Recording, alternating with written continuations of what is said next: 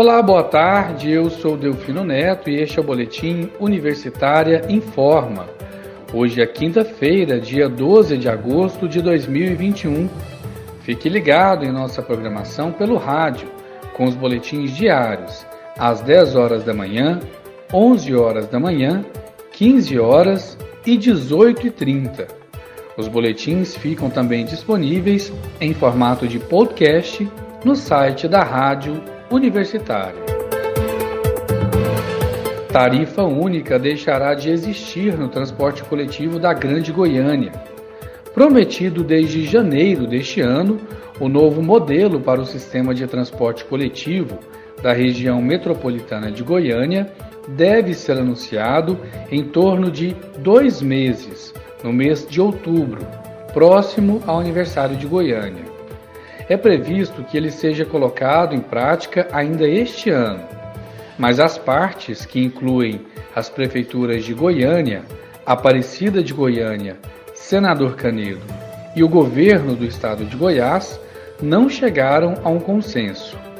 O que se tem certo é a necessidade de se manter ao usuário a tarifa máxima de R$ 4,30, que é o valor atual da tarifa única. Para tal, no entanto, seria preciso que o Estado ou os municípios paguem um subsídio ao serviço, que deve variar entre 135 milhões e 185 milhões de reais por ano. No entanto, a tarifa única deve deixar de existir. Usuários que andam pequenas distâncias passarão a arcar com valores abaixo de R$ 4,30 a diferença seria dada através da criação de anéis tarifários, ou seja, a partir de um ponto central do sistema, provavelmente a praça cívica, seriam criados círculos a cada distância, em que para chegar até o último anel seria cobrado o valor de R$ 4,30. Esse projeto é o que mais tem ganhado força na discussão sobre o novo modelo. Inicialmente, a proposta do passo municipal era a divisão do sistema em subsistemas, separando Goiânia da integração. Mas isso não foi aceito pelas demais prefeituras e o sistema deve continuar integrado. Nesta quarta-feira, o Brasil registrou o menor índice de ocupação de leitos de UTIs e enfermarias destinados a pacientes com a Covid-19. Segundo o Ministério da Saúde, é a primeira vez neste ano que todos os estados do país estão com taxa abaixo de 80%. A pasta atribui esse número à campanha de vacinação que vem sendo realizada em todo o país. Segundo o Ministério, até agora, 68% da população acima dos 18 anos já recebeu a primeira dose da vacina e cerca de 29% do público-alvo já está imunizado com as duas doses ou dose única. Enquanto isso, o ministro da Saúde, Marcelo Queiroga, afirmou que até o fim do ano será possível tirar as máscaras. O fim da obrigatoriedade será possível, segundo o ministro, porque toda a população estará vacinada contra a Covid-19. O ministro da Saúde deu a declaração durante a inauguração de uma unidade de saúde em Brasília. Abre aspas.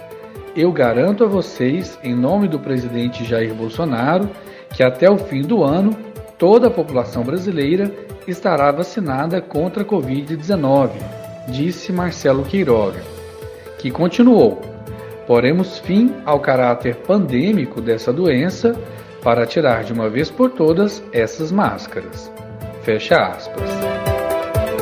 Morreu na manhã desta quinta-feira, dia 12, aos 85 anos, o ator Tarcísio Meira, vítima de complicações da Covid-19. Ele estava internado no Hospital Albert Einstein, em São Paulo, desde o último dia 6 de agosto. Estão abertas as inscrições para o 18º Congresso de Pesquisa, Ensino e Extensão Compex da UFG. A comunidade acadêmica, que são os alunos, professores e servidores técnico-administrativos em educação, podem se inscrever com apresentação de trabalho até o próximo dia 23 de agosto, segunda-feira. Quem quiser participar apenas como ouvinte, tem até o dia 30 de agosto para se inscrever. O evento ocorre entre os dias 4 e 8 de outubro, de forma totalmente online. As inscrições são realizadas por meio do site do evento. Os inscritos receberão certificado com carga horária condizente com as palestras principais. Os certificados serão enviados para o e-mail cadastrado no ato da inscrição. Taxa de iluminação pública em Goiânia pode ficar três vezes mais cara. A taxa de iluminação pública em Goiânia vai subir 30% para quem mora em bairros com baixa densidade populacional, com maior precariedade no serviço e habitado por famílias carentes. Isso até quase três vezes mais o valor atual, para as famílias que moram em situação oposta, em regiões mais adensadas e com melhor infraestrutura.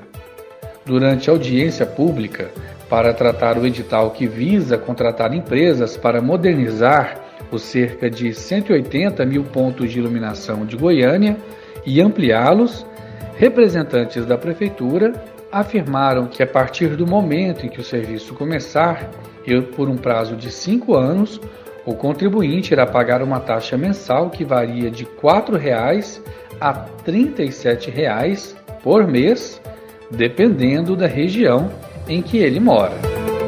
Em estado grave na UTI, Iris Rezende não tem previsão de alta. O ex-prefeito de Goiânia e ex-governador de Goiás, Iris Rezende, de 87 anos, permanece internado em uma UTI do Hospital Neurológico de Goiânia.